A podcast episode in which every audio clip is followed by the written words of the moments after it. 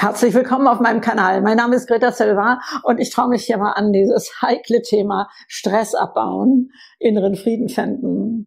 Ja, also Stress abbauen, ich glaube, das betrifft uns alle irgendwie und ich glaube, ich rede auch im, im Video manchmal zu mir selber, denn ich habe das Thema auch überhaupt nicht im Griff, also dass ich also Stress gar nicht mehr kennen würde oder so. Nein, ich möchte das ganz breit aufziehen. Ich meine mit Stress nicht nur, wenn zu viel Arbeit da ist oder die Gedanken so kreisen, dass wir einfach nicht mehr zur Ruhe kommen, sondern ähm, ich möchte Körper, Geist, Seele mit einbeziehen. Also auch wenn die Seele schreit, das ist auch Stress. Also die ganze Bandbreite hier mal anschauen und fragen, äh, was können wir tun? Fangen wir mit dem Einfachen an, das ist der Körper. Und jeder äh, ja, oder viele, sagen wir mal so, haben ein ganz profanes Mittel, nämlich den Sport, um Stress abzubauen. Aber ich gehöre leider nicht dazu. Also ich höre von manchen, die sagen, ich gehe joggen und dann kann ich loslassen, dann äh, kommen die Gedanken zur Ruhe und so etwas. Oder sie gehen, was weiß ich, aufs Laufband oder äh, was, was immer sie da sportlich machen. Aber Sport ist leider da nicht meine erste Wahl. Deswegen gibt es da also nochmal ein paar andere Tipps. Stress ist erst einmal ein natürliches Phänomen. Dann, wenn, wenn wir in Gefahr sind, ähm, will der Körper alles an Energie so bündeln, dass wir sofort losrennen können und so etwas.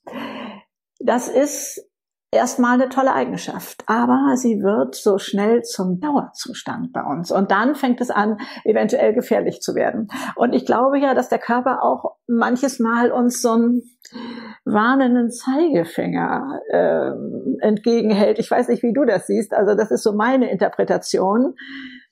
Und oft glaube ich, übergehen wir das einfach. Das, also Rückenschmerzen können stressbedingt sein in meinen Augen. Tinnitus ist also, glaube ich, auch etwas, was man dazuordnen kann. Also ich mit meinen drei Hörstürzen weiß genau, die waren in Zeiten, wo ich richtig viel Stress hatte.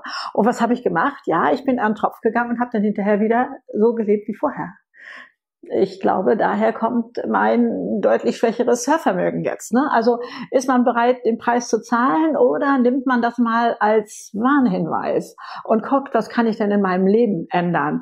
Ich glaube auch diese Magenschleimhautentzündung würden wir also auch, glaube ich, mit Stress in Verbindung bringen oder so. Also wir wissen da schon einiges. Halten uns aber, glaube ich, für ähm, unfähig ist ist ja das falsche Wort, aber nicht in der Lage, das Leben anders zu managen, als dass es zum Stress führt. Ich glaube, das ist so ein bisschen unser Problem. Ich habe wirklich mit kleinen Inseln angefangen. So habe ich das für mich genannt. Das konnten fünf Minuten Pausen sein. Ja, eventuell auch nur Lö äh, Löcher in die Luft gucken. Also innehalten. Tee trinken klar, Yoga und diese ganzen Sachen sind da auch extremst hilfreich. Es ist ja zwischen Arbeitsabläufen in meinen Augen oftmals so eine kleine Sollbruchstelle. Man steht sowieso vielleicht auf vom Rechner, holt sich da noch mal einen Kaffee oder einen Tee oder so etwas und das mal so ein bisschen auszudehnen, ohne schon im neuen Projekt zu sein und ohne das als Hetze zu empfinden, sondern einmal Pause machen, einmal innezuhalten. Ich habe das jetzt auch gerade bei Eckhart Tolle nochmal so wiedergefunden. Äh, der hatte ja ähm, den Beobachter unserer Gedanken. Ne? Also das ist mir auch schon bei Töpperwein begegnet und so. Also ich bin da schon recht lange unterwegs, dass ich meine Gedanken ja beobachten kann. Und wenn ich das tue und denke, aha, da sind sie wieder, diese Gedanken, dann entsteht da eine Pause. Dann entsteht da eine Lücke. Und die kann mit der Zeit immer größer werden. Und so können wir das auch im täglichen Ablauf machen. Schauen, was gerade, lass es nur mal fünf Minuten sein, möglich ist für dich. Vielleicht hast du ein Projekt, was du gerne weiterbringen möchtest oder eine Urlaubsplanung oder was weiß ich, äh, du möchtest im Sommer den Segelstein machen oder äh, spielt keine Rolle. Ne? Also irgendetwas, wofür du diese fünf Minuten einsetzen kannst. Dich da informieren, da vielleicht schon was anmelden oder so etwas. Dass das für dich ist, dass du da etwas für dich machst. Was auch hilfreich ist, du machst dir mal eine Liste, was stresst dich. Und dann wird's heikel. Also was sind Situationen, wo du weißt, das und das ist immer wieder ein Stressfaktor? Und dann kommt natürlich die unbequeme Frage, was daran könntest du verändern? Und könnte es sein, da spreche ich also auch, glaube ich, zu Bruder innerlich, ne, dass oftmals der Stress entsteht, weil mein Anspruch, wie ich das machen will, mir da im Wege steht. Ich würde ja nie sagen, mein Perfektionismus, nein, natürlich nicht. Aber mein Anspruch, wie das zu sein hat, steht mir da im Wege und macht mir Stress. Ich glaube, dass es auch ganz oft der Fall. Also Liste machen, mal aufschreiben, welche zehn Situationen, wenn du mal so dir so einen Monat anguckst, der da so vor dir ist, wo du sagst, oh, das wird stressig, das da und, und so, um nicht zu sagen, immer. Und dann zu gucken, was daran könntest du ein bisschen ändern. Und dann auch mal diesen Worst Case durchspielen. Was würde eigentlich passieren, wenn du nur 80 oder 90 Prozent der Leistung bringst? Der Perfektion deines Einsatzes. Ich glaube, wenn wir das mal ernsthaft uns vorstellen, wird das weniger dramatisch sein, als wir es so als, oh, das kann nichts werden und das darf nicht sein oder das kann nicht sein oder was weiß ich, dann wird mir gekündigt oder so. Ach, da kann ich auch gleich nochmal einen Satz zu sagen. Also ich war ja nun selbstständig, aber trotz allem gab es eben auch Situationen, die extrem stressig waren von meinen Auftraggebern, was die da noch wollten und noch wollten und noch wollten und ich musste sagen, nein, tut mir leid, das kann ich nicht mehr annehmen. Und ähm, doch, also wurde da Druck ausgeübt, sagen wir mal so. Und dann habe ich gesagt, es tut mir leid, nein, dann kann ich die Qualität meiner Arbeit nicht mehr gewährleisten. So, und dann kommt ja dieses, diese generöse Handbewegung. Ja, das ist dann schon in Ordnung, wenn das nicht ganz so 100 Prozent ist. Ich, äh, der, der Auftraggeber würde dann die Verantwortung dafür übernehmen. Nein. Es entspricht mir nicht mehr. Und so etwas mache ich nicht. Denn es bleibt meine Arbeit. Also da sich die die Verantwortung nicht abkaufen zu lassen durch Überredungskünste oder so, sondern zu sagen, nein, nein, ich möchte bei meinen Werten bleiben und das ist nicht mehr gewährleistet. Deswegen dieses Mal an dieser Stelle ein Nein, beim nächsten Mal sicherlich wieder. So, also da auch so Sätze zu haben, ne? Was kann man da machen?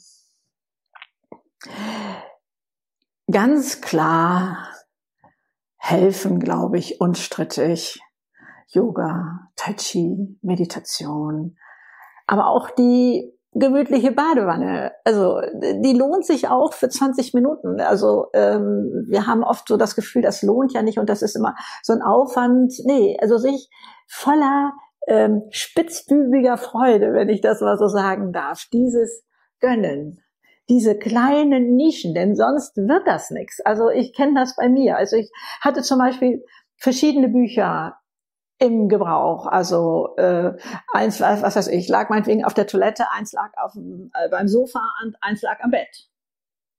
Das heißt, ich habe da, wo ich war, hingegriffen und manchmal nur eine halbe Seite gelesen, weil mehr nicht ging. Aber das war so, als würde ich mir so ein bisschen Zeit stibitzen, so als würde ich da so was ganz Kühnes machen. Das fand ich schön. Also da zu schauen, welche Inseln kannst du dir bauen oder was würde für dich dazugehören. Bei mir ist zum Beispiel Malen ein, ein Hobby, wo ich tatsächlich äh, alles andere dann vergesse. Ich meine, das hört sich so an, als ob ich hier, was weiß ich, wie toll male. Ich male meistens heutzutage nicht mehr gegenständlich, also äh, schon ziemlich ähm, grob und ich, ich spachtel und, und so etwas, also gar nicht so ein feines Malen oder so.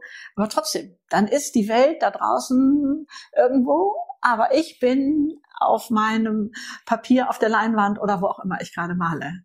Aber das könnte vielleicht ja auch beim Stricken sein. Oder was hast du für Hobbys, wo du mal weitermachen kannst? Für mich ist es auch schön, dass ich da nicht immer groß was aufbauen muss, ähm, je simpler ich das machen kann, desto besser. Vielleicht ist es aber auch so ein, ähm, ich glaube, das heißt Mandala malen. Ich weiß gar nicht, ob das jetzt noch immer so ähm, beliebt ist. Äh, da gab es mal so Hefte dafür oder so. Äh, schau mal, was sind deine Sachen, wo du einmal zur Ruhe kommst, wo du runterschalten kannst. Diese Sachen meine ich. Also ja, vielleicht auch mit dem mit dem äh, Hund rumtollen oder ähm, einen bewussten Spaziergang machen und genussvoll und nicht, oh ja, ich muss jetzt nochmal spazieren gehen. Das passiert ja heute fast auch immer mit diesem Hintergedanken, das tut mir gut. Ich muss das machen. Aber nicht einfach nur aus Jux und Dollerei. Da machen wir ja kaum noch was, in meinen Augen. Sondern alles hat so einen Sinn und, und muss sein und, und so etwas. Also da mal zu gucken, wie kann da mehr Leichtigkeit reinkommen in diesen Alltag, in dieses ähm, ähm, ja kleinteilige. Ne? Es sind ja oft gar nicht diese großen Sachen. Also ich, für mich ist es normal, dass es stressige Situationen gibt. Da weiß ich aber, wenn die dann vorbei ist, dann ist auch wieder Ruhe. Und das, glaube ich, ist nicht so schlimm für mich. Hoffe ich, dass mein Körper das auch so sieht. Ähm, weil, äh, dass, dass man mal, dass das so eine Welle ist. Aber es sollte nicht so ein Dauerstress sein und so, so eine Dauersache werden. Wo, wo kannst du dir für dich Zeit stibitzen, organisieren? Wie ist es denn mit dem Klönschnack nach dem Sport? Man ist da in so einer Gruppe und dann hängt man da vielleicht noch an der Bar zusammen. In diesen Sporthallen ähm, gibt es ja oftmals da noch mal so eine Gelegenheit. Ist das wirklich etwas, was dich bereichert? Oder wird da eigentlich doch nur gelästert oder gefrustet über die Politik gesprochen oder so etwas? Und dann mal zu sagen, Leute, ich muss mich mal hier für eine gewisse Zeit ausklinken, äh, ich, hab, ich schaffe das im Moment zeitlich nicht, hat mir auch geholfen, mir da Zeit rauszuziehen ähm, für mich dann, die ich dann für mich anders nutzen konnte. Also das alles mal auf den Prüfstein zu stellen und zu gucken, was tut dir gut und ähm, sind wir ja auch wieder bei der Frage von Entdecke dein Neo, ne? was tut dir gut? Da äh, werden so schöne Fragen gestellt, äh, was, was da mal hinterfragt werden kann, wo wir rausgehen aus eingefahrenen Bahnen, wo das Übliche so ähm, nicht mehr die Rolle spielt.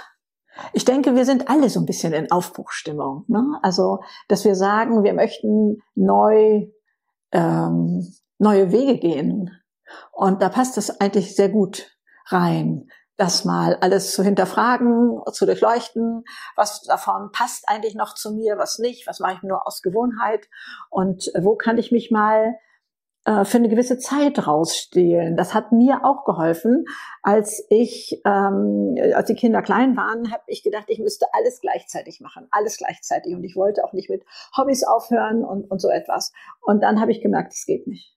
Und dann habe ich es hintereinander gemacht. Habe ich gedacht, okay, dieses Jahr machst du jetzt mal das und dann kannst du im nächsten Jahr jenes machen. Ich habe mir dafür sogar eine Excel-Tabelle angelegt, aus Sorge, dass mir da was wegrutscht. Das war dann später auch immer noch mal so ein schönes, ja, wenn du später mal ganz viel Zeit hast, ich weiß nicht, wann das kommt mit 120 bei mir, ähm, dann äh, machst du das noch mal und jenes noch mal. Also da ähm, zu wissen, es muss nicht alles gleichzeitig sein, sondern es ist okay, wenn das eine mal ruht, das andere intensiver ist und dann wieder umgekehrt. Also auch da noch mal reinschauen. So und jetzt ähm, was was braucht so was braucht noch so dein Geist? Ne? Also äh, ich denke, da äh, draußen ist es ja ein bisschen turbulent, wenn wir das mal so charmant bezeichnen wollen und ähm, ähm, schürt Stress in meinen Augen enorm. Was würde sich in deinem Leben verändern, wenn du keine Nachrichten mehr guckst? Du würdest es trotzdem mitbekommen. Also ich gucke keine Nachrichten mehr, schon seit einiger Zeit nicht mehr, und bekomme trotzdem mit, was in der Welt passiert und ähm, gucke da auch, wo ich helfen kann, ganz ohne Frage.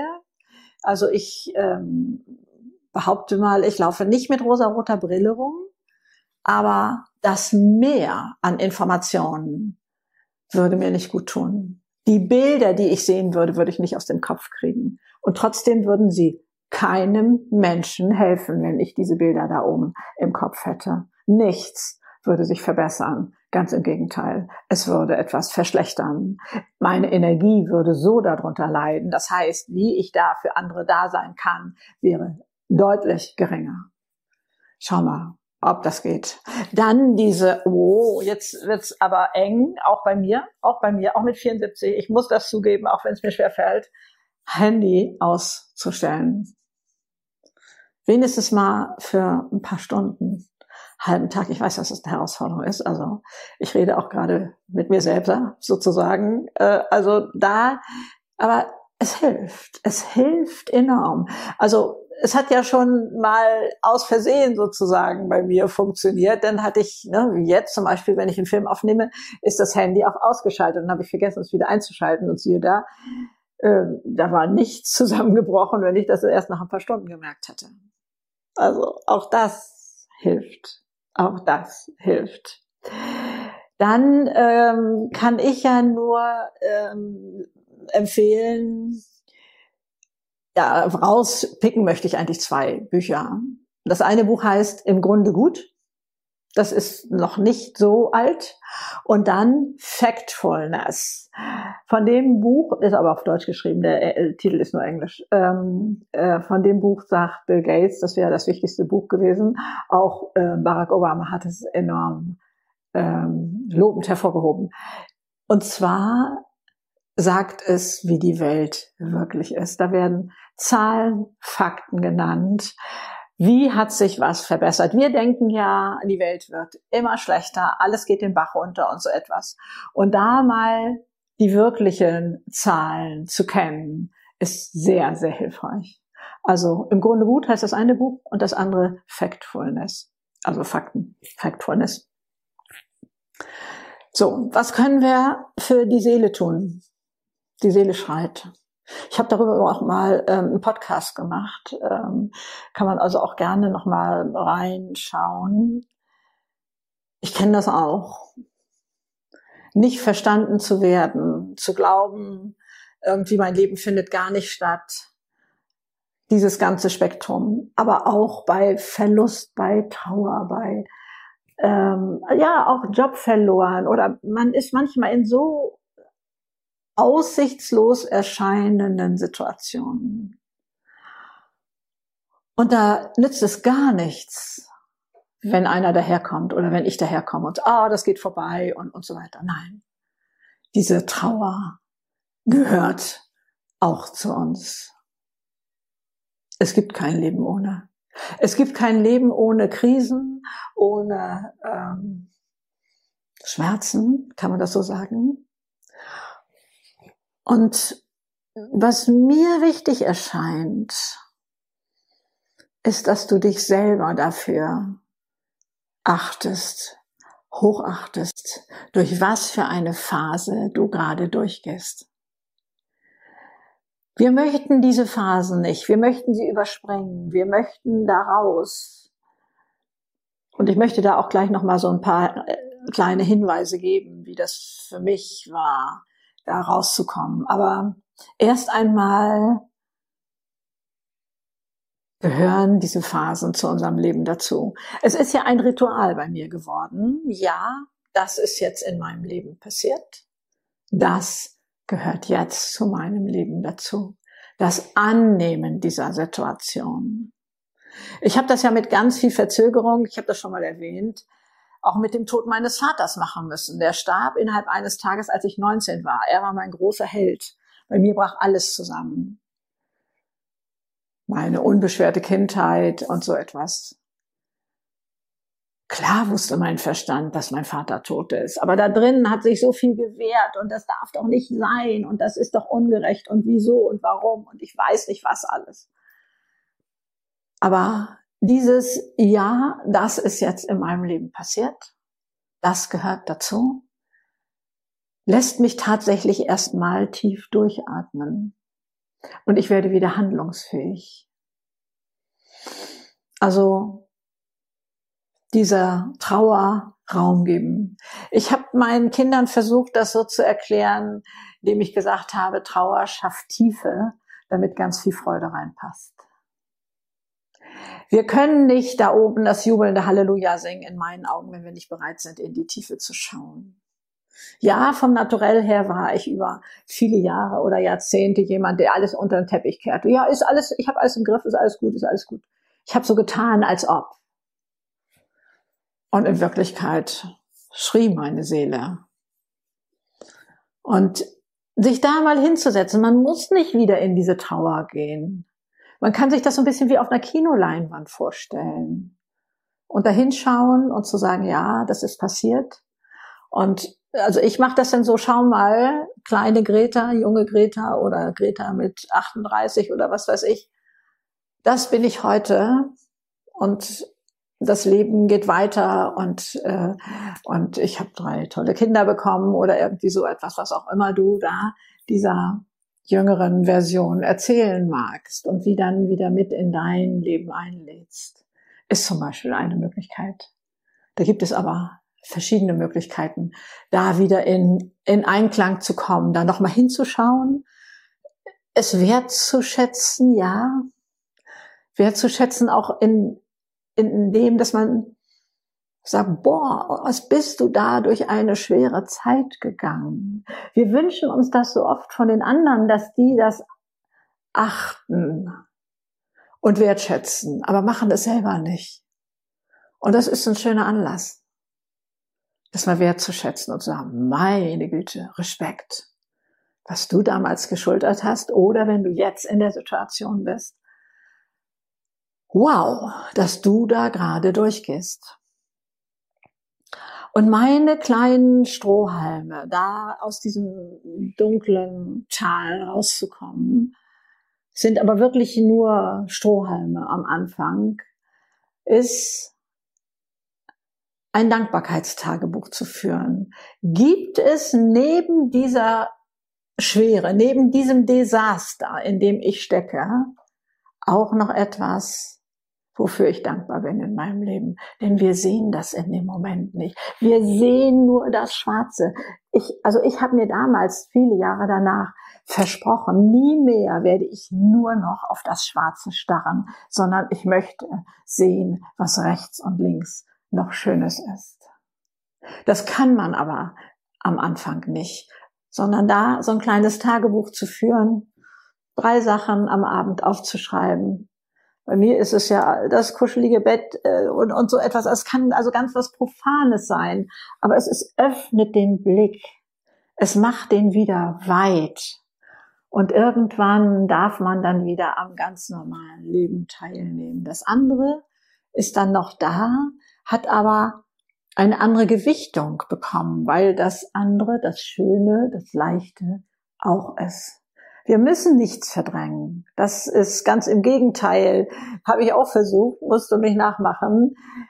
Ähm, der, der falsche Weg, denn ich habe so viel Energie aufwenden müssen, das immer alles unterm Teppich zu halten. Also ich glaube, ich musste da immer so von Ecke zu Ecke springen. Ich habe das Gefühl, seitdem ich das nicht mehr machen muss, seitdem ich da bereit bin hinzugucken, habe ich so viel mehr Energie zur Verfügung. Also das mal als als äh, ja querbeet, einmal querbeet. Stress loswerden, was war mein Weg, was gibt es sonst noch mit Sport, was ich erzählt habe, was braucht dein Geist, wie kriegst du ihn zur Ruhe, ist Meditation da auch etwas für dich, dann diese Bücher, die ich erwähnt habe, kann ich unten auch nochmal im Infokasten äh, verlinken. Und dann, wenn deine Seele schreit, Trauer gehört auch dazu. Dir alles, alles Liebe auf deinem Weg. Ich freue mich so, dass du dabei bist. Tschüss.